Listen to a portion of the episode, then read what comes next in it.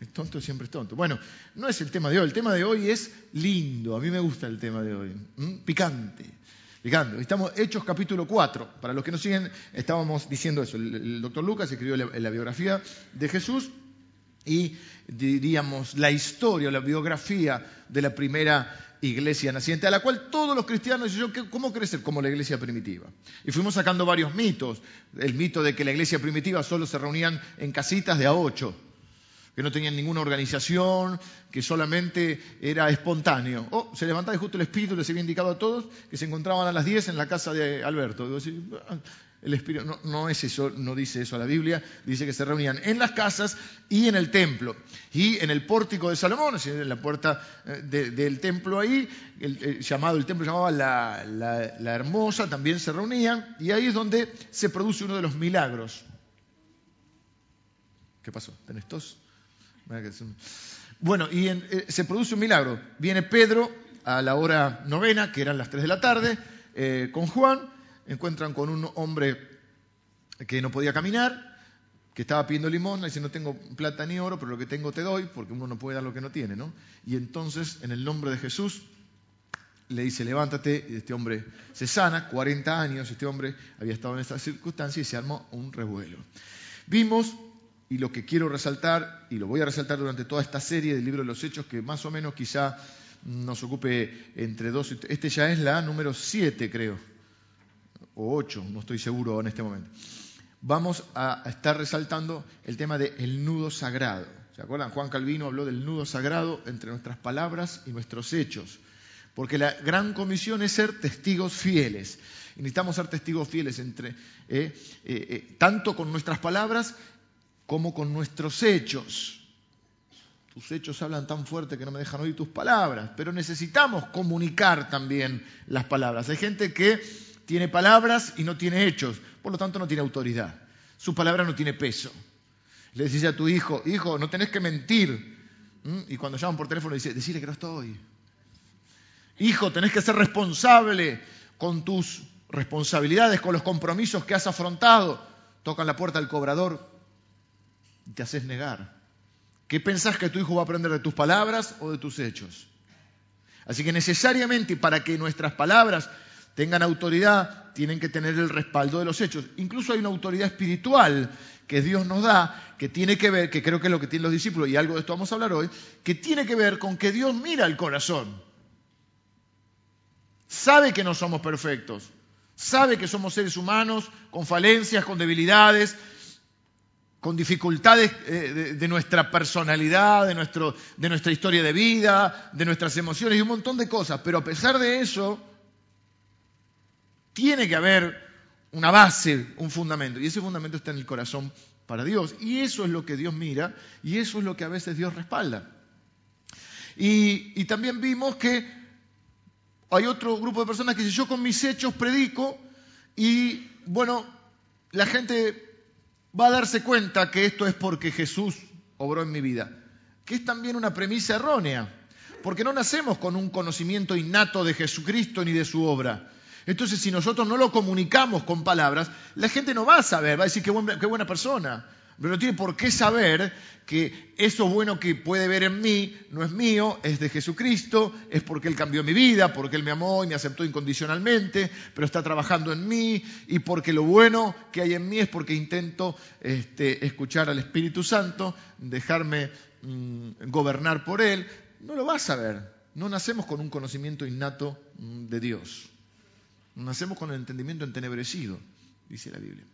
Entonces llegamos eh, bueno, entonces comienza la, iglesia primitiva, comienza Pedro a predicar, irrumpe el Espíritu Santo, tenían que esperar la dinamita del Espíritu Santo. Eh, eh, vimos todo lo que fue el Pentecostés, vimos la primera predicación de Pedro, vimos el milagro sobre este hombre que no podía caminar, vimos la segunda predicación de Pedro, donde a partir de ese milagro eso abre la posibilidad, hablamos de la sanidad hace algunos domingos, eh, y, vimos cómo eso abre la puerta a la evangelización, y Pedro predica su segundo mensaje. El primer mensaje se convirtió en 3.000, en el segundo 5.000. Estoy un poco frustrado.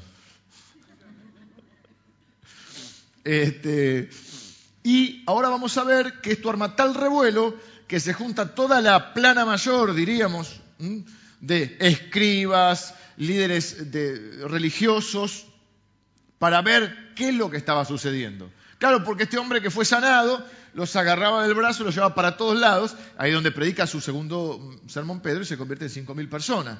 Vimos también que no hay nada de malo en ser agradecido, que a veces nosotros nos ponemos dogmáticos con algunas cosas. Entonces, como la gloria es para el Señor, parece que no se puede decir gracias o no se puede recibir el agradecimiento de alguien. Por supuesto que la gloria es para Dios y que el que obra el milagro es Dios y, Pedro lo dice, pero también Dios usa a las personas. Entonces, si alguien nos sirvió, nos amó, se preocupó por nosotros, no está mal darle las gracias, está bien, hay que ser agradecido. Y el otro dice, no, no, no me des las gracias porque la gloria es para Dios. La gloria es para Dios, pero no está mal que me des las gracias.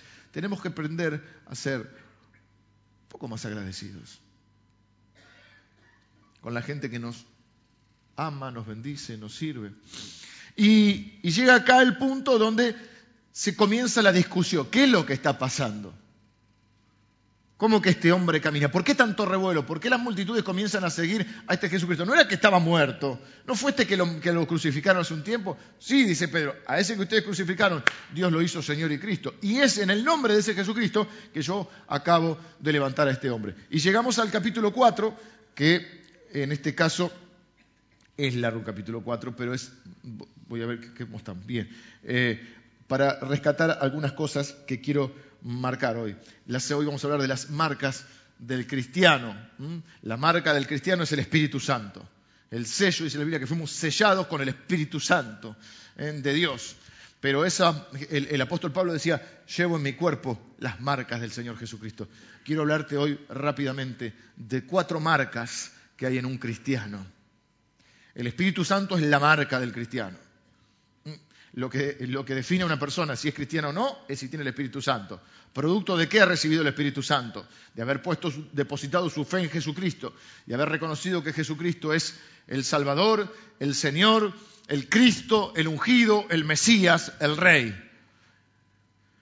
Es reconocer que no hay otro nombre bajo el cielo dado a los hombres, lo va a decir Pedro ahora, dado a los hombres bajo el cielo, no hay otro nombre en el cual podamos ser salvos. Eh, Dice la Biblia que cuando Pedro predicaba, la gente decía, ¿qué, tenemos que hacer? Arrepiéntanse, bautícense y van a recibir el Espíritu Santo. Esa es la señal. La Biblia dice que es el arras o las arras, depende de dónde lo diga, que significa la garantía de que Él va a volver a buscarnos, nuestra garantía de que Él va a volver por nosotros, que es lo único que todavía no se ha cumplido eh, de todas las profecías sobre Jesucristo, es que tenemos el Espíritu Santo. Y dice la idea que el Espíritu Santo le da testimonio a nuestro espíritu, le asegura a nuestro espíritu que somos hijos de Dios. Estamos marcados por el Señor, el sello que tenemos es el Espíritu Santo. Ahora, eso tiene que producir marcas visibles. Cuatro marcas voy a mencionar hoy. Eh, dice eh, la Biblia que cuando ellos estaban terminando de predicar, se convierte como cinco mil personas, los agarran, dice que estaban resentidos. La gente resentida hace mucho daño. La gente resentida, un cristiano resentido hace mucho daño. Tenemos que tener cuidado de que no haya resentimiento en nuestro corazón, porque cuando estamos resentidos dañamos. Y generalmente dañamos a los que más queremos que los que están las personas cerca. Así que los mandaron a la cárcel y como era tarde, dice que estén en la cárcel, ¿viste? Como al borracho lo mandan ahí para que se le pase al día siguiente lo van a interrogar. Se juntaron al día siguiente ancianos, escribas, gobernantes, sumo sacerdote, eh, Anás eh, y Caifás, y Juan y Alejandro, y todos los que eran de la familia de sumo, todo, toda la plana religiosa para ver qué es lo que estaba sucediendo. Eh, y les preguntaron, versículo 7, ¿con qué potestad, con qué autoridad ustedes hacen lo que están haciendo? ¿O en qué nombre habéis hecho esto vosotros? Pedro, lleno del Espíritu Santo, les dijo, otra vez Pedro estaba, pero estaba full Pedro, ¿eh? tiempo completo, el full life estaba Pedro. Entonces, en cuanto le daban un pequeño margen, ¡tac! el tipo empezaba a predicar, le tomó el gusto, era pescador, no quería hacer nada. Ahora de golpe, mm, en, en un par de días, pero predica tres mensajes, estaba, pero Picante, picante. Y me gusta lo que dice, puesto que hoy se nos interroga acerca del beneficio hecho a un hombre enfermo, de qué manera haya sido sanado.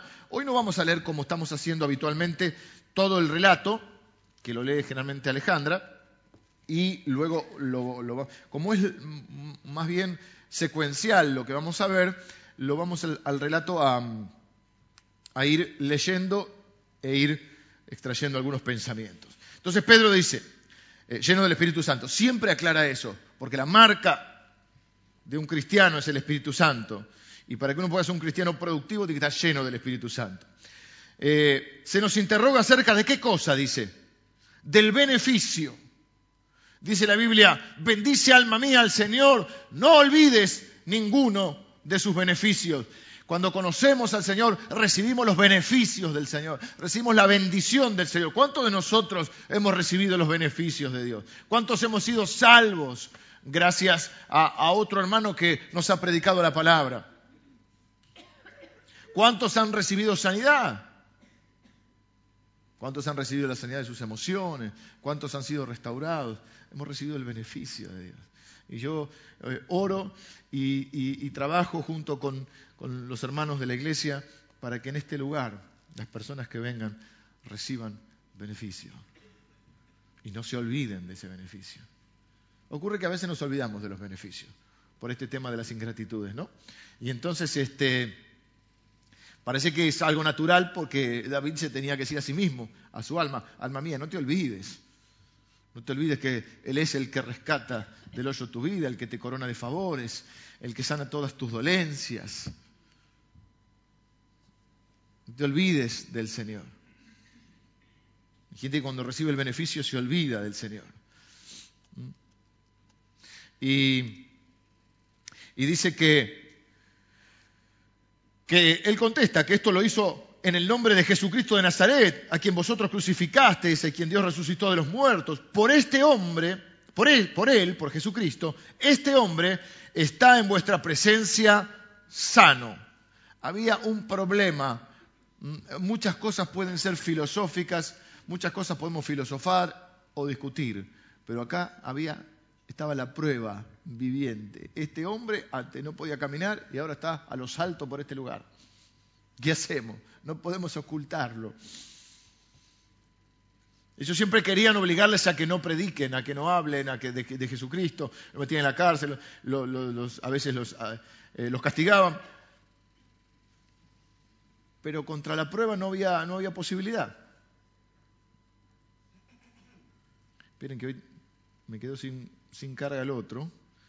Tuve que hacer un cambio a último momento.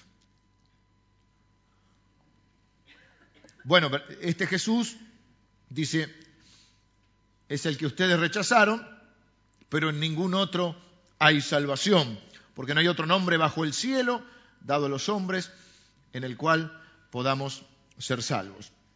Entonces, acá vamos a ver, vamos a utilizar los verbos. Yo una de las cosas que utilizo bastante eh, cuando eh, pongo a, tratar de analizar algún pasaje de la Escritura es buscar los verbos. Los verbos te ayudan a, mucho, mucho para encontrar eh, verdades y para eh, extraer todo lo que quieren ser predicadores para los bosquejos. Siempre miren mucho los verbos. Los verbos son fundamentales. Entonces acá vamos a ver los verbos. Dice primero, y viendo, está en otro tiempo, pero viendo al hombre que había sido sanado, que estaba en pie con ellos, no podían decir nada en su contra.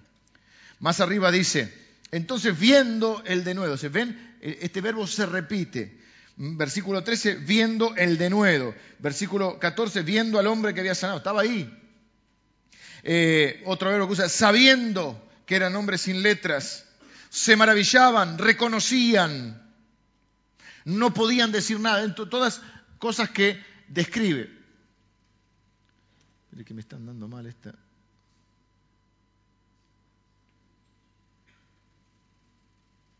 Esto es así, siempre tenés que tener a tu hijo cerca. Jerónimo, empiezo yo, ¿cómo paso de acá a acá? Increíble, ¿no? Bueno, cuatro marcas entonces del cristiano. Primero, la primera marca de un cristiano es el denuedo. ¿Qué significa denuedo? Denuedo tiene varias traducciones según la versión que uno pueda tomar. ¿Eh? El denuedo es la osadía, el coraje, la pasión. La primer marca de un cristiano, no, primero en orden eh, de importancia, ¿eh? son, son aleatorios el orden que he puesto el orden real cronológico de los versículos, es la pasión por el Señor. Este hombre Pedro es aquel mismo Pedro que antes de recibir el Espíritu Santo, antes de que se produzca una completa conversión suya, porque el Señor te salva un día, pero la conversión es un proceso. Antes de que suceda esa obra del Espíritu Santo en su vida, es un hombre que frente, eh, con buenas intenciones, es un hombre con buenas intenciones, que dice, aunque todos te nieguen Jesús, yo no te voy a negar. Jesús dice, todos me van a negar esta noche. Yo no, porque yo soy bueno y los demás son malos. Porque nosotros somos siempre el bueno. Y nuestro hijo es el bueno. Lo matan las compañías, pero él es bueno. Y nosotros lo mismo. Nosotros no somos como las demás. ¿eh? Nosotros somos gente buena. Somos religiosos buenos. Y entonces él dice, los demás serán unos traidores, pero yo no. Pedro, vos sos el primero que me va a traicionar. Y no lo vas a hacer una vez, lo vas a hacer tres veces. Y Pedro dice, no, aunque todos te nieguen, yo no te negaré. Una intención sana de Pedro. Una buena intención, pero no hacemos nada con las buenas intenciones. Necesitamos el Espíritu Santo. Porque no es humanismo, es cristianismo lo nuestro. No es tú puedes, tú puedes. Tú eres un campeón, tú no eres un campeón, tú eres un fracaso sin Cristo. El Señor dijo, sin mí ustedes no pueden hacer nada. No prediquemos humanismo, predicamos a Cristo. Esto no es una charla de autoayuda. ¿Mm? Y entonces, Pedro, buenas intenciones, se lleva la espadita, yo lo voy a defender, y cuando vienen a, arrestarlo a Jesús, en el primer impulso, Pedro saca la espada y le corta la oreja a uno que llamaba Malco. O sea que él estaba dispuesto, pero dijo, mi vida daré por ti, él estaba dispuesto.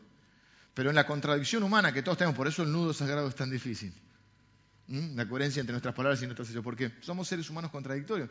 En, en una primera instancia se juega la vida, viene toda una guardia y él va y le saca la espada y le corta la oreja a uno.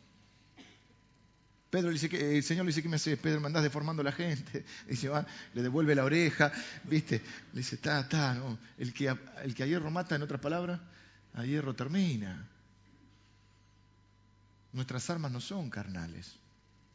No sé si te suena no se, no se devuelve con la misma moneda. No se usa armas carnales. Esto en te lo tiro así, como un centro. ¿Te das cuenta? Nosotros no nos manejamos con las mismas armas que los demás. ¿Mm? Que los demás ya se han hecho algo contra vos no te da derecho a que vos respondas de la misma manera. Y entonces lo, hace, pero luego una mujer, ¿eh? cuando ya Jesús está siendo llevado para la crucifixión, Pedro está ahí eh, calentándose en un fueguito y, le dicen, este, él estaba con ellos, porque tú hablas como ellos. Pedro dice, no, yo no, yo no era. Pedro, eras vos, este era, vos eras, no, no, dice, yo no era. Sí que sí, que no, que no. ¿Qué hace Pedro? Tiene que cambiar su forma de hablar. Tiene que comenzar a hablar como hablaban los demás.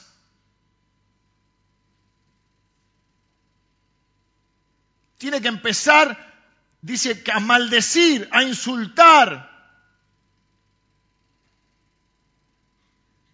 Tú hablas como ellos, tuvo que cambiar su forma de hablar. A veces, yo lo dije el domingo pasado, en la, noche, que cambié la, enseñanza porque fue la celebración. A la noche mencioné que hay un invento diabólico que alguien alguna vez, como no podía explicar la contradicción humana de los cristianos, inventó la vida secular. Y tú dices, ¿qué haces en tu vida secular? Y en tu vida cristiana, hoy tenemos una vida secular y una vida cristiana. Con dos lenguajes, con dos éticas, con dos formas de conducirnos en la vida, con dos formas de, manejarnos. Y antes, los más viejitos, por lo menos éramos hipócritas. Entonces teníamos, escondíamos un poquito. La vida secular la teníamos más escondida. Ahora estamos perdiendo esa hipocresía, lo cual es bueno ¿eh? para reconocer, pero no para enorgullecerse. Entonces, comienza a ver una cosita que eh, hay algo que nos está fallando, un cablecito, ¿no? Yo decía, eh, una, gran, eh, una gran forma de ver ahora este, los comportamientos humanos a través de las redes sociales. Entonces de golpe vemos a, uno, a uno de nosotros, a un cristiano que de golpe pone, ay, este, este pasaje me bendijo, esta canción de Hilson, y abajo pone una grosería impresionante al, ¿cómo se llama?, al estado siguiente. Voy pero es la misma persona. Antes por lo menos nos cuidábamos en la iglesia. Teníamos la vida secular. Otros ya no, dice, también entendieron que tenemos solo una vida, pero hermano, tenemos que tener cuidado acá también, porque estamos perdiendo el decoro, estamos perdiendo el respeto. Y eso se ve en nuestra forma de hablar, se fue en nuestra forma de conducirnos, cómo nos tratamos. Hermano, en esta iglesia nos tratamos bien. Lo voy a repetir de nuevo. Y si usted va a tratar mal a alguien, váyase a otra iglesia. Acá nos tratamos bien. Y no vamos a permitir malos tratos. De nadie hacia nadie. Ni faltas de respetos. ¿Sí? Empecemos por respetarnos. Empecemos por respetarnos en lo básico. La gente que te recibe, la gente que te sirve en la iglesia, no tiene ninguna obligación de hacerlo. Así que dale las gracias. La gente que te cuida a los chicos y que les enseña la palabra de Dios, vienen todos los domingos gratuitamente, por amor al Señor y a ellos, a hacerlo. No es una empresa la cual vos sos el consumidor y que las demás tienen la obligación de servirte. Somos una familia donde todos somos consumidores y todos somos servidores. Y si tienes un nene chiquito, es probable que se caiga y se dé algún golpe. Y no es porque la maestra es mala, es porque es niño, los niños se caen. O nunca se cayó en tu casa. No armes un escándalo. Y si compramos un lote para hacer un estacionamiento y que entremos todos, no pongas el auto en la mitad para que vos solo estaciones. Tengamos respeto. A ver, hay cocheras, hermano, esto, esto es básico. Hay cocheras, si vos lo pones en el medio de dos, entra tu auto solo. Eso es una falta de respeto. Si tu auto es largo, yo tengo un auto largo, una camioneta larga, no estaciono primero porque le tapo toda la entrada a los demás. Voy hasta el fondo del terreno, aunque después tenga que caminar un poquito más. ¿Dónde era? En Finlandia, que fue un pastor, ¿eh? en Dinamarca, llevan un pastor a predicar, llega temprano, el, pastor lo pasan a buscar para llevarlo a la iglesia, la iglesia enorme, un estacionamiento terrible, y el que lo lleva estaciona lo más lejos posible de la iglesia, era temprano. Después se asombró y dice, si está todo vacío, ¿por qué estacionamos acá? ¿Caminamos todo esto?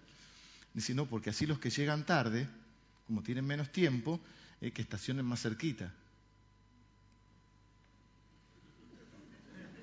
Acá llegamos media hora antes que lo queremos meter acá al auto. Lo tiramos en la puerta y los demás no pueden entrar, no importa. Hermano, empecemos por respetarnos en eso.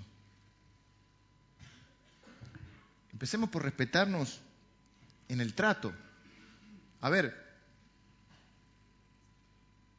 si hay otros hermanos que trajeron algo para comer o tienen sus elementos, no es para que vos se los robes, es robar. Es robar. A ver, vamos, es robar. Si hay un armario con candado y vos lo rompes y agarras las cosas, por más que esté en la iglesia, estás robando, hermano. Y no es una gracia que te coma la factura de lo demás, ni del café de lo demás. Comprá un café. Comprá un café si quieres tomar café. Yo te regalo un café, si vos me lo pedís. Yo te traigo el tarro de café. o pedilo. Empecemos por tratarnos bien, por respetarnos. Estamos en el mundo, pero no somos del mundo, pues no nos manejemos como el mundo. Construyamos una familia diferente. Ahora, hay una dinámica. Vamos a meter la pata a todos igual. ¿Por qué? Porque somos seres humanos. ¿Y cuál es nuestra regla? Cuando ofendemos, pedimos perdón. Cuando nos ofenden, perdonamos. Es un pilar del cristianismo. Porque estando juntos nos vamos a ofender. Nos vamos a las Dice la Biblia, todos ofendemos muchas veces. Así que no pocas, muchas veces. Hay una frase que el apóstol Lucas usa mucho, que es no pocas. Lo azotaron no poco. Es como sutil, ¿no? Todos ofendemos muchas veces, no pocas. Así que está en nosotros eso. Pero cuando ofendemos, ¿qué hacemos? pedimos perdón. Pedimos perdón. Y en el trabajo y en el coso hay, hay, sus, hay asperezas, hay, como en toda familia. Y cuanto más cerca estamos, más, más a veces nos rozamos. Pero bueno, por eso Dios sabiamente instaló este pilar del cristianismo. Es un pilar del cristianismo el perdón. Perdóname, Señor, como yo perdono a los demás. No dice, recordámela como yo se la recuerdo. Resentite como yo me resiento. Así que yo establezco la, vara del perdón. Pero hermano, a veces esta cosa parece antipática, pero a veces es asombroso cómo nosotros podemos también caer en estas cosas, en estas contradicciones de eh, una cosa es una cosa y otra cosa es otra cosa, decía. ¿no? Lo mismo. lo, que, lo, que ve, lo que primero que, que se ve en Pedro es un hombre que hablaba de una manera, vivía de una manera, tenía buenas intenciones, pero no había cambio en él, no había, ahora voy a ir a la segunda, no había, no había, no había peso en él. Las buenas intenciones no alcanzan. Necesitamos el Espíritu Santo. Y cuando viene el Espíritu Santo, el tipo tiene un cambio, una pasión, un denuedo.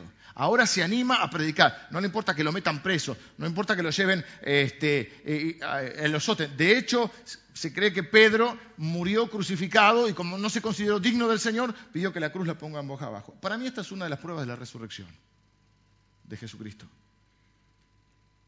El cambio producido La pasión con que estos hombres, amedrentados, asustados, que estaban en el aposento alto, un grupito ahí, diciendo, ahora vienen por nosotros, de golpe estallan y salen al mundo. Por eso la segunda marca del cristiano es el cambio. La primera es la pasión, el coraje, el denuedo. Esto que algunos dicen son fanáticos. Ahora, no seas fanático solo cuando hablas, sé fanático con tus obras también. Porque las obras no te sirven para la salvación. Es verdad que nosotros creemos solo fe, solo gracia, solo Cristo, pero las obras sirven porque dice la Biblia, así brillen ustedes con sus buenas obras para que los hombres vean esas buenas obras y glorifiquen a Dios. Brillen. Voy a, compartir en esa conferencia para adolescentes, me toca dar un tema, me dieron el tema de la excelencia, y le voy a decir esto a los chicos, brillen para Dios. Pero yo, si le voy a decir a mi hijo que brille para Dios, yo tengo que brillar para Dios. Dice, así alumbren vuestras buenas obras. Los más viejitos se acuerdan, esta pequeña luz, la dejaré. Yo no puedo cantar, no importa. Así alumbren vuestras buenas obras para que los hombres las vean y glorifiquen a Dios.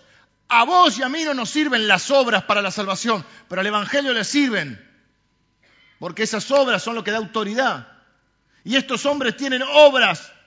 La segunda marca del cristiano es la transformación, es el cambio. No soy, eh, como decía ese viejo autor, no soy todo lo que debería ser, no soy todo ni lo que quiero ser ni lo que puedo ser, pero una cosa sé, no soy el que era.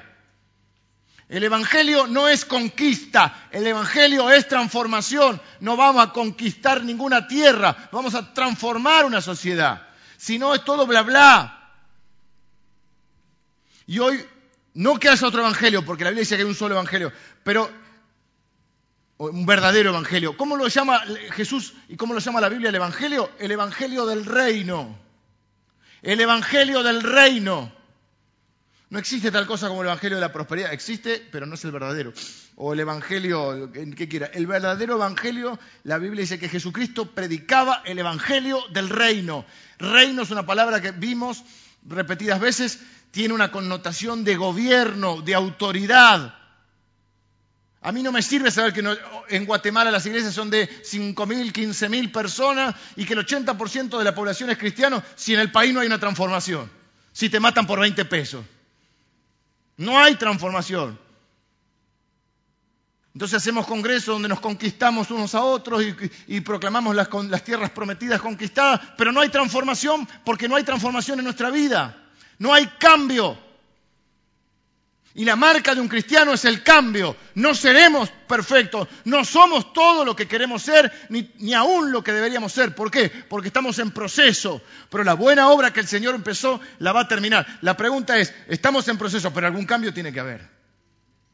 Algún cambio tiene que haber.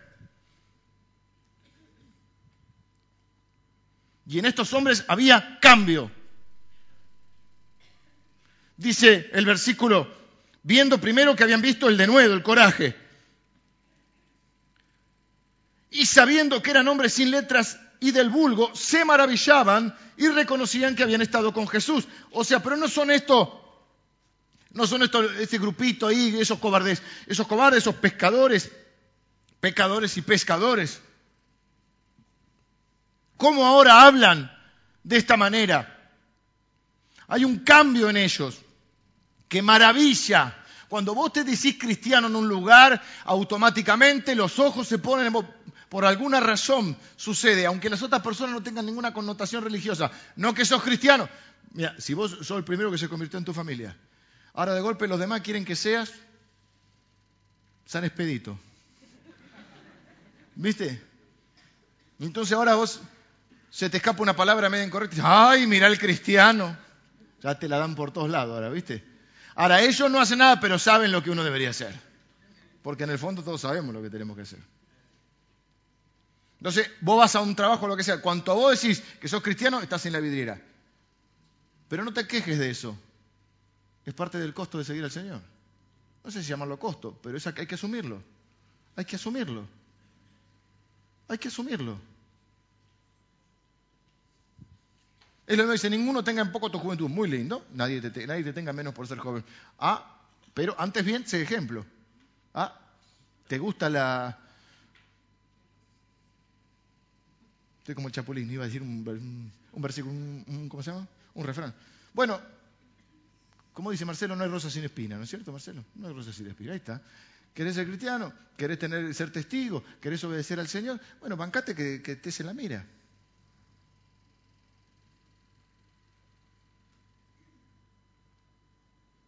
Pero eso puede ser un problema o una oportunidad.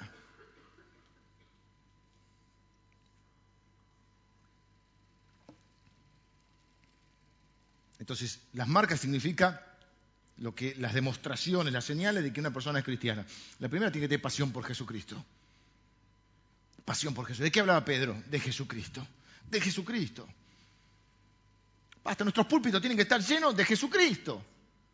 Es todo bien con el Antiguo Testamento, prediquemos lo que sea, pero en, alguna parte del mensaje tiene que aparecer Jesucristo. Nosotros predicamos a Jesucristo. El apóstol Pablo dice, no, me propuse no saber otra cosa. Un hombre sabio, el apóstol Pablo, un hombre preparado.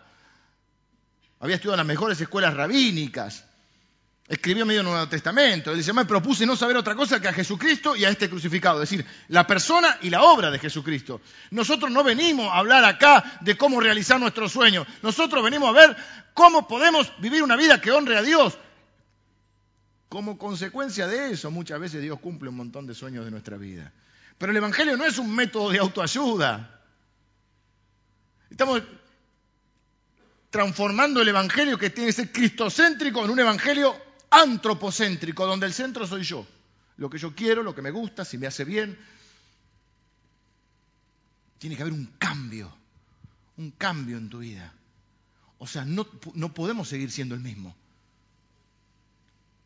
Dice la Biblia que es tan radical ese cambio que habla de la muerte a una vieja vida y el nacimiento a una vida nueva. De modo que si alguno está en Cristo, nueva criatura es. Las cosas viejas pasaron, todas son hechas nuevas. El apóstol Pablo dice, con Cristo estoy juntamente crucificado y ya no vivo yo, Cristo vive en mí.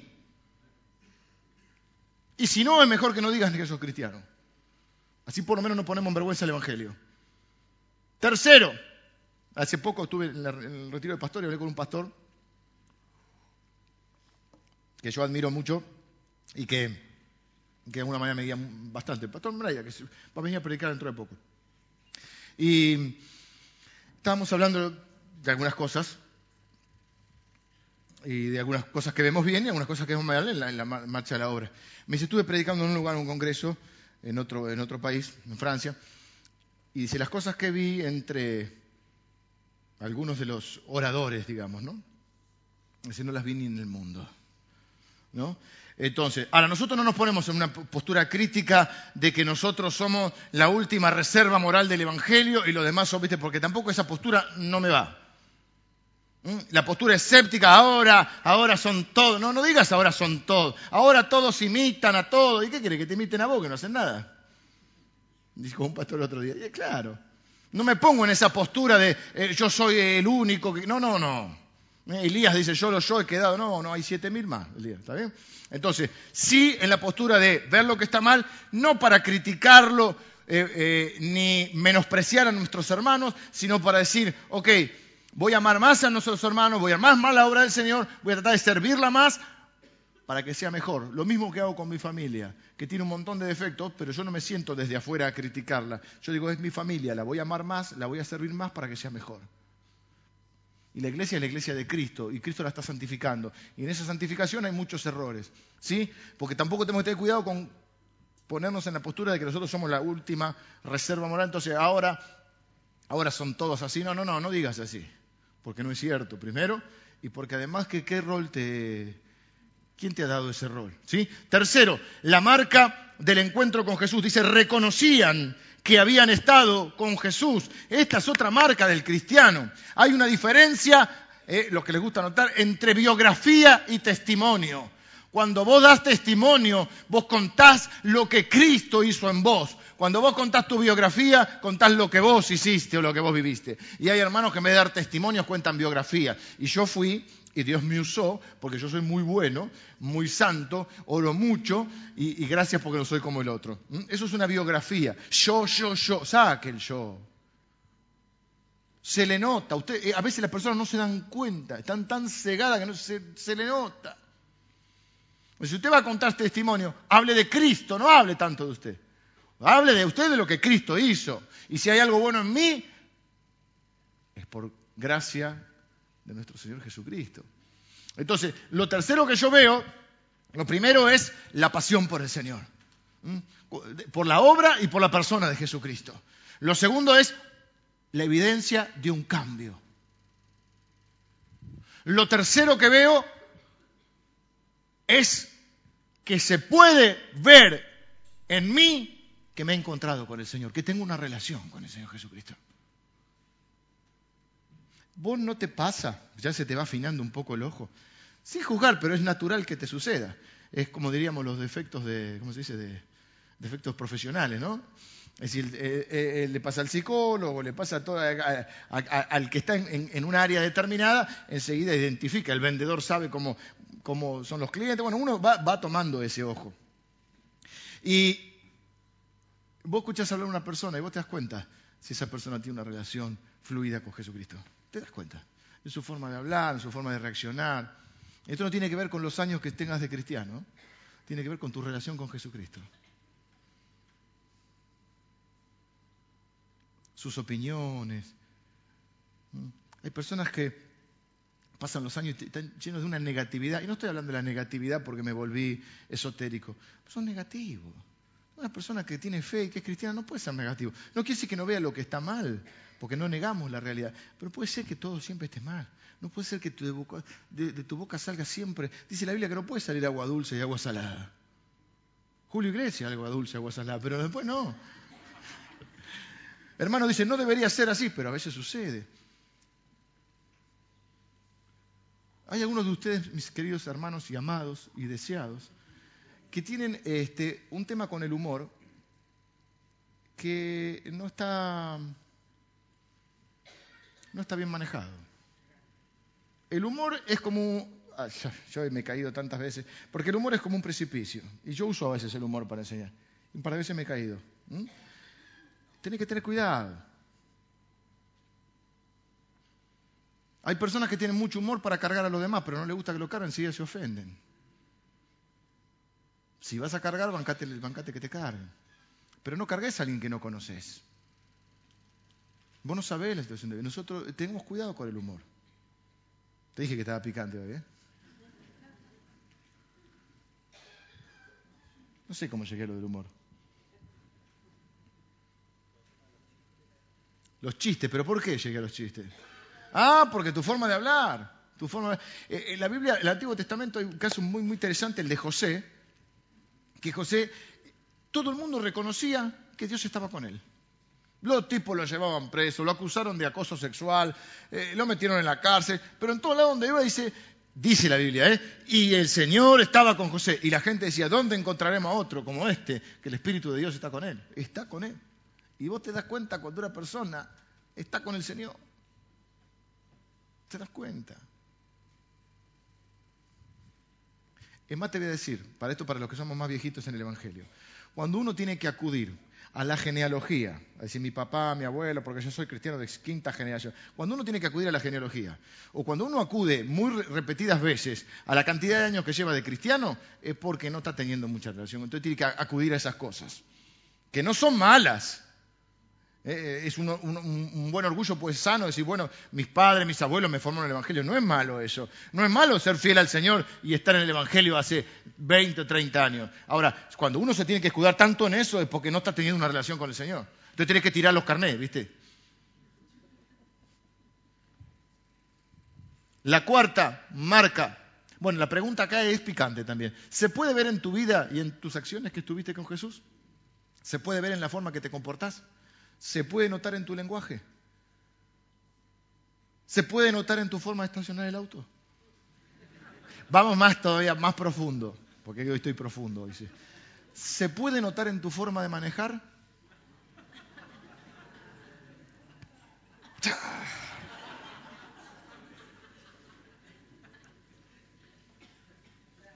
Eso, eso es tremendo, eso es tremendo. Eso es una prueba, esa es la prueba Ahí viste que primero te hacen beato y después te hacen santo, ¿viste? Bueno, cuando vos ya podés manejar a un cierto nivel, ahí pasás a beato. Yo todavía no alcancé el beato, pero estoy en proceso, el Señor me está transformando. No soy el que era, pero todavía no soy lo que debería ser. La cuarta marca de un cristiano es el fruto. La tercera reconocían que habían estado con Jesús. Y viendo al hombre, o sea, estaba ahí, el fruto era el hombre sanado. Y viendo al hombre que había sido sanado, que estaba en pie con ellos, miren esta frase, me encanta, no podían decir nada en contra. Entonces les ordenaron que saliesen del concilio. Esta Biblia me la regaló un hermano con letra grande. ¿Notaron que no tengo los anteojitos puestos? Tiene una letra grande, así que un hermano me vendió. Eh, entonces les ordenaron que saliesen del concilio y conferenciaban entre sí diciendo, ¿Qué haremos con estos hombres? Porque de cierto, señal manifiesta ha sido hecha por ellos, notoria a todos los que moran en Jerusalén, y no lo podemos negar. Me encanta esto. Indiscutible. Indiscutible. El fruto en tu vida debe ser indiscutible. Podrán decir cualquier barbaridad, siempre van a hablar. Nadie le tira piedras a un árbol que no da fruto. Qué sutil. Me miraron, ¿qué quieres decir? Te lo explico. Los que hacen se equivocan, porque el que, el, que no se, el que no hace es el que no se equivoca. Un viejo pastor nuestro eh, de, la iglesia, un día lo voy a invitar, estoy viendo una fecha para invitarlo también. Él decía, es mejor quemarse que oxidarse. Nadie le tira piedras a un árbol sin fruto. Así que hablar pueden hablar, pero hay algo que debe ser indiscutible en tu vida, el fruto. Lo otro es, en griego te lo digo, chamullo. Es una palabra griega. Lo otro es zaraza. Esa es en hebreo. Chacha, vino que decía, basta de cháchara. Lo otro es cháchara, pero hay algo que es indiscutible y es el fruto. Como el cambio, el cambio es indiscutible. Eh, no soy todo todavía lo que debería estoy en proceso, pero no soy el que era. Tiene que haber un cambio. No puedo decir, recibí al Señor y sigo siendo el mismo. Sigo contestándole mal a todo el mundo, sigo teniendo un humor de perro, sigo siendo un criticón, sigo siendo, como se dice, un, eso que tiene la lengua, ay, chusma, chusma. Claro. Siempre hay una crítica para los demás, siempre hay algo que... No, no todo eso. ¿Qué cambio hay en vos? Y lo último es el fruto. Dijo Jesús que al árbol se lo conoce por el fruto.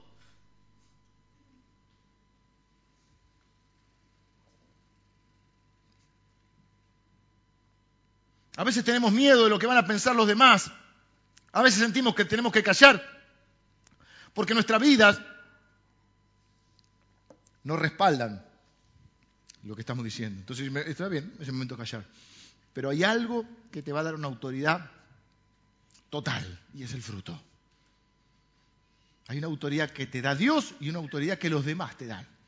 Yo pongo este ejemplo. Cuando yo me convertí al Señor y estaba en la universidad, claro, las cosas que antes me enorgullecían, ahora me avergonzaban. Pero la gente no lo veía así. Entonces, primero empiezan a como a desafiar tu cambio, a cuestionar tu cambio, a intentar que vos vuelvas, vengan los músicos, a intentar que vos vuelvas a ser el que eras. Entonces empiezan tipo ironías. Los argentinos somos muy burlones, muy irónicos. Viste que el argentino es así, en otros países, a mí me llamó la atención, en otros países de Latinoamérica no es así. Nosotros acá se, se cae una señora mayor, ¡eh, se cayó la vieja! Un momento, una señora mayor que se lastimó. En otros lados va, uy señora, acá la vieja, qué palo se pegó, ¿eh? ¿O no? El programa más famoso con, el que se hizo Tinelli era con los, los bloopers. El ponja, el ponja, plum, se Nos reímos, nos burlamos de la gente, somos burlones. Viene uno a, intentar eh, tener una buena actitud. ¿Y este a quién le ganó? ¿de qué te la das ahora? O no, siempre alguien que quiere cambiar, viste, suponete alguien que no sé, es descuidado en su vestimenta y un día el, tipo dice, quiero cambiar. ¿Mm? Se clava un saco entallado de pana. A mí me gusta, a dos botones, dos botones tiene que ser. Medio apretadito, ahí, tac. Se peina, se corta un corte de pelo europeo. ¿Y ahora de qué te la da? Eh, no tiene derecho a cambiar el tipo no queremos que la gente cambie. Porque a veces los cambios, no en la ropa, pero en otras cosas, eh, reflejan o sacan a la luz nuestra propia mediocridad.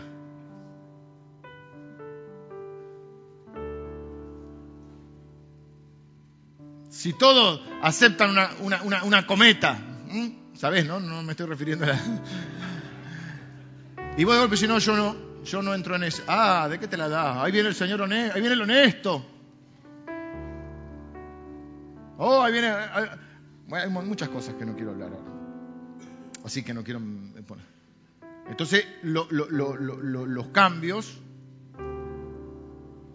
en esto que dijimos, cuando uno se da a conocer como cristiano o muestra otra ética, te ponen en la vidriera. Y muchos de esos genera broma, burla, ironía pero cuando les aprieta el zapato, te vienen a buscar. Yo no estoy hablando de que vos seas Flanders, ¿eh? porque Flanders no es un personaje agradable. Y yo no creo que uno tenga que ser el gil o el tonto del lugar. Sí que tenga una ética marcada. Que aparentemente vas a ser, sobre todo en la escuela puede pasar a los chicos, en la universidad, vas a aparentemente parecer en algunos casos como eh, que eso es maricón, ningún maricón. Ahí mismo le pone una piña. Cuando tiene maricón, ahí mismo le pone una piña. Después, en el nombre del Señor, le pedí perdón. No, no, no, claro, no confundamos. Una cosa, ahí nomás, ¡pum! Pero después te van a respetar. Y cuando tengan un problema, no se lo van a ir a contar eh, al, chistosito del grupo. Eh, te lo van a contar a vos. La gente reconoce esa autoridad que Dios te da. No tenés que ser ningún gil ni dejar tratarte como gil. Tienes que pararte en tus convicciones con personalidad y con autoridad. Pero te van a respetar. Primera manera, sí, y tampoco puede ser que no te banques un chiste. A veces tienes que bancar un chiste. Ahora cuando nos reíamos con Lili porque encontramos un libro de líderes, no sé qué, y decía Desmond Tutu. Y yo me acordé que en la universidad, no sé si ustedes se dieron cuenta que soy bastante morocho, ¿no? Es, es por el sol, estoy muy tostado. y parece que Desmond Tutu es un, es un obispo en África. Y algunos amigos míos, pero de los buenos, no eran. Pero, claro, yo entre toda esta historia, eh, el, cambio fue bastante notorio. Entonces algunos amigos míos me decían Desmond Tutu. Y ahí me acordé porque vi el libro. Otro me decía, el pastor, ¿viste? Decía, pero yo no lo tomé, yo me bancaba una broma, porque te la tenés que bancar una broma. Si te pasás, un correctivo, pero ahí está. A veces podés contestar vos con alguna broma picante también sin, sin, sin, sin engañar. Pero te respetan. Porque la persona que tiene convicción está respetada. Porque el que no es respetado es el flan, que quiere quedar bien con todo. Y que un si está acá, eh, viste, es Beato. Y si está acá, es este Tony Montana. Es el. no, sé, no saben quién es Tony Montana. Eh, eh, es el delincuente. Entonces, te van a respetar. Y cuando tengan una situación de angustia, de dificultad, de algo que no puedan manejar, te van a ir a buscar. Porque tu fruto va a ser indiscutible. Y eso te va a dar autoridad. Le preguntaron a Gandhi, con esto termino, ¿cuál es su mensaje? Sin ser cristiano, o por lo menos no, se ha manifestado como tal, Gandhi dijo, mi mensaje es mi vida. Y se fue así. No, no, era humilde, pero mi mensaje mi vida. ¡Qué autoridad! Dicen las, no sé si las malas lenguas, pero las leyendas, que un día quisieron una iglesia cristiana y no lo, no lo recibieron por cómo estaba vestido. ¿Cuál es su mensaje? Mi mensaje es mi vida. La Biblia dice que somos cartas leídas. Casi pongo ese versículo en la página, pero no se iba a comprender. Ahora lo van a comprender. Porque el apóstol Pablo dice, yo no necesito cartas de recomendación. Las cartas de recomendación son sus vidas, que las escribió el Señor en vuestros corazones, o en nuestros corazones, no sé cómo dice. La obra de Cristo en sus vidas es mi carta de recomendación. Mi currículum es la obra de, es la obra de Dios en sus vidas, dice Pablo. En otras palabras, la gente nos lee. La gente nos lee y lee tu vida. Y tu vida es tu mensaje.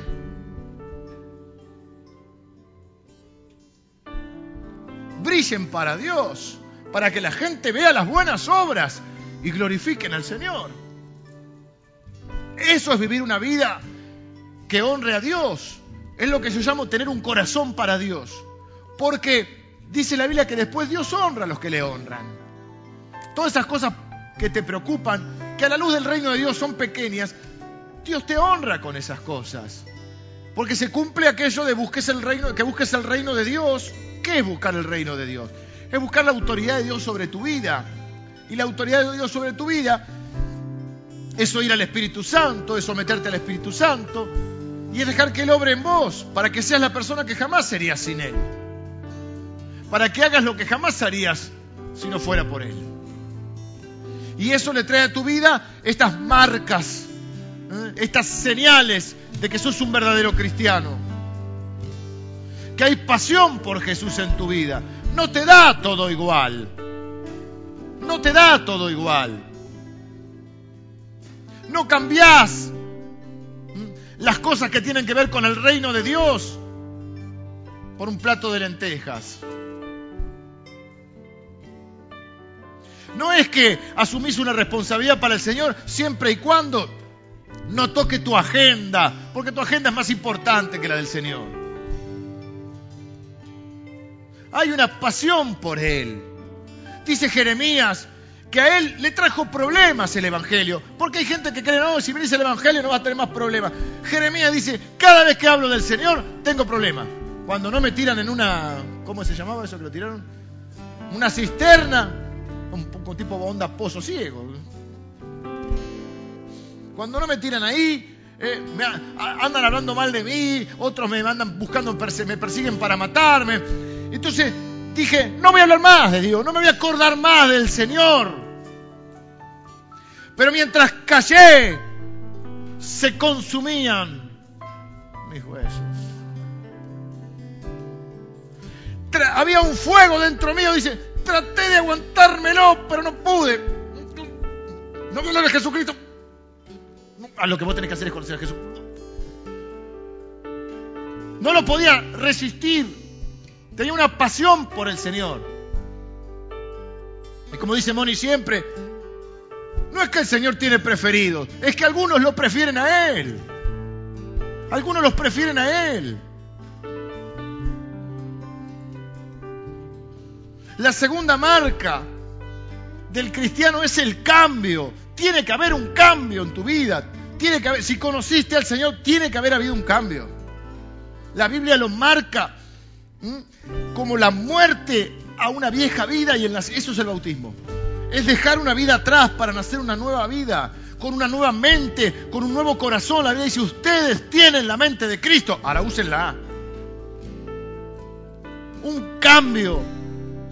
Estamos en proceso, no somos perfectos. Él va a terminar la obra, pero tiene que haber cambio.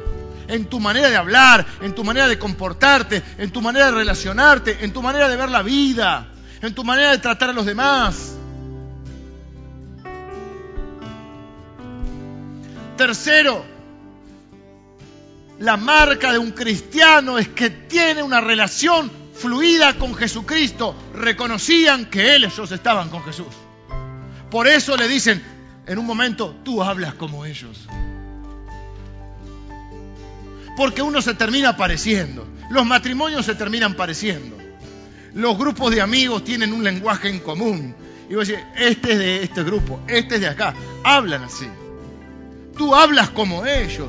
La pregunta es, ¿cómo quién hablas tú? Y no hablo de que uses palabras religiosas, hablo del contenido de tus palabras. Y lo cuarto, el fruto. El fruto debe ser indiscutible. Indiscutible. Podrán decir lo que quieran, podrán inventar lo que sea, podrán ser irónicos, críticos o burlones, pero la autoridad te la va a dar el fruto. Y el fruto debe ser indiscutido, porque el árbol se conoce por el fruto. No podían decir nada. El fruto está acá. Yo no sé qué pasó, dice, pero este no caminaba. 40 años dice que tenía este hombre. 40 años sin caminar. No podían negar. Este hombre está acá de pie y no lo podemos negar. Aún así, fueron a decirles, les prohibimos, les intimaron a que no hablen más. Pedro dice, juzgad si es justo delante de Dios obedecer a vosotros antes que a Dios. Porque no podemos dejar de decir lo que hemos visto y oído. Entonces les amenazaron, porque hay gente que no va a creer ni aunque los muertos resuciten. Por eso señal no les será dada. Y les soltaron no haciendo ningún modo de castigarlos por causa del pueblo, porque todos glorificaban a Dios por lo que se había hecho. ¿Ves? Para que tus ojos vean tus buenas obras y glorifiquen a Dios. Ya que el hombre en quien se había hecho este milagro de sanidad tenía más de 40 años. Juzguen ustedes. Tenemos una pasión incontrolable. No podemos dejar de decir lo que hemos visto y oído. Usted y yo tenemos una experiencia con el Señor y nunca alguien que tenga una experiencia va a estar a merced de alguien que solo tiene una teoría, de alguien que solo tiene una filosofía, de alguien que solo tiene un conocimiento. Yo tengo una experiencia con el Señor Jesús, otros tendrán su un pensamiento filosófico acerca de quién era Jesús, pero nadie puede negar ni quitar mi experiencia con el Señor.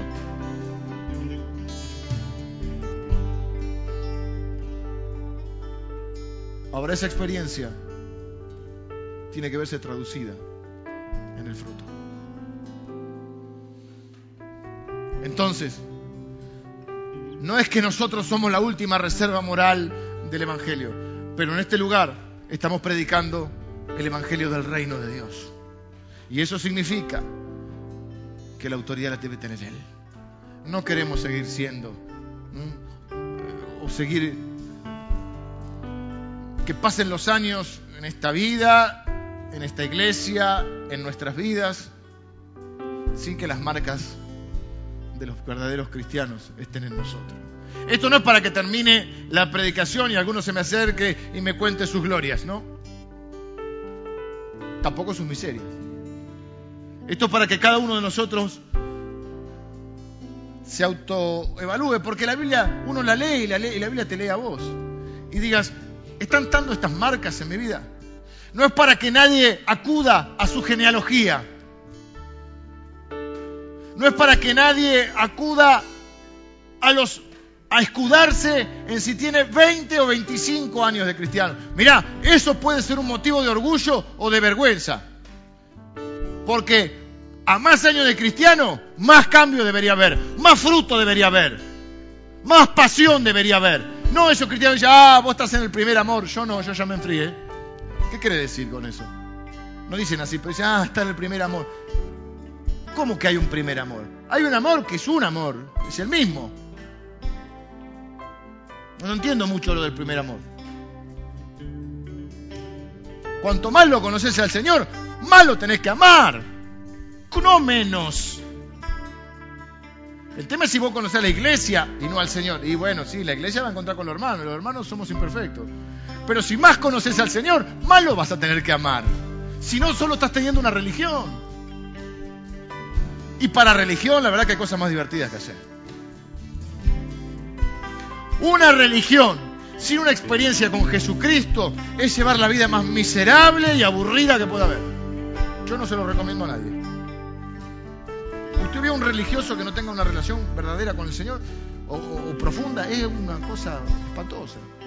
Entonces, hermano, si usted va a, a escudarse en sus años de cristiano, bueno, que esos años también tengan un fruto. Más años, más fruto debería tener más cambio deberías tener, más madurez debería tener.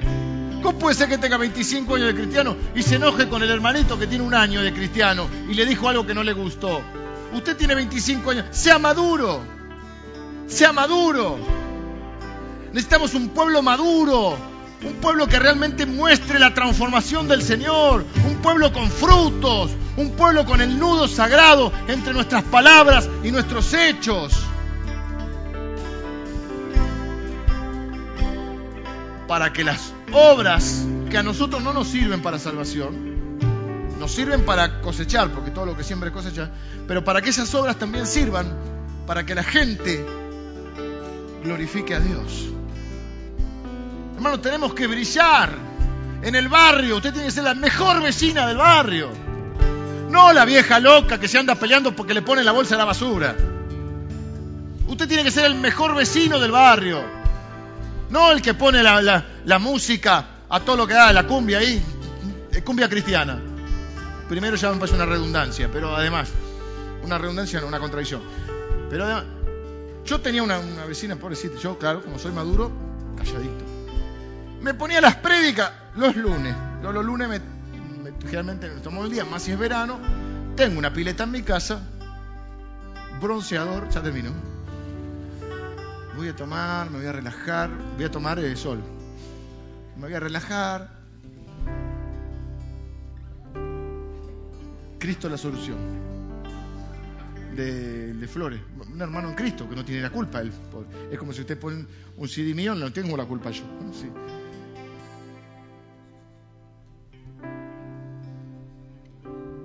Me querría evangelizar. Gloria a Dios se mudó. El Señor se la llevó, no al cielo, pero se la llevó a otro barrio. Gloria a Dios. Yo quería estar en la pileta, tenía que escuchar, Gloria, aleluya, aleluya. Le da, bueno, bueno, Hoy es lunes. Usted no sea la vieja loca del barrio. Y después ya no, porque Jesucristo. ¿Qué que la gente va a querer conocer a Jesucristo? Somos cartas leídas. Acuérdese Gandhi. ¿Cuál es su mensaje? Yo soy mi mensaje. Mi vida es mi mensaje. Eso te da autoridad. No somos perfectos. Y cuando metemos la pata pedimos perdón. Y seguimos adelante. Practicar un cambio. ¿Sí? Quisiera terminar orando. Señor, te doy gracias por tu palabra. Gracias, Señor, por el Espíritu Santo que nos has dejado para poder ser las personas que jamás seríamos sin Él. Gracias, Señor, porque has cambiado nuestra vida. De lo que antes nos jactábamos, ahora nos avergonzamos, Señor. Gracias, Señor, por las familias que estamos construyendo. Gracias por la familia de la fe que estamos construyendo. Señor, que cada uno de nosotros brille, brille, Señor, en su trabajo, en su empresa, en su escuela, en la universidad, brille para ti, Señor. Padre, que, que sea nuestra pasión por Jesucristo una llama que lejos de apagarse, Señor, se avive. Si más te conocemos, más te amamos, Señor. Señor, que haya fruto en nuestra vida y que sea un fruto visible. Que haya fruto, Señor. Y que ese fruto provenga de una relación personal y profunda con Jesucristo. Bendigo a cada uno de mis hermanos en esta mañana, Señor. Que cada uno de ellos tenga obras puedan ser vistas por las personas, obras que hagan que la gente conozca a Jesús. Oro en el nombre de Jesús. Amén.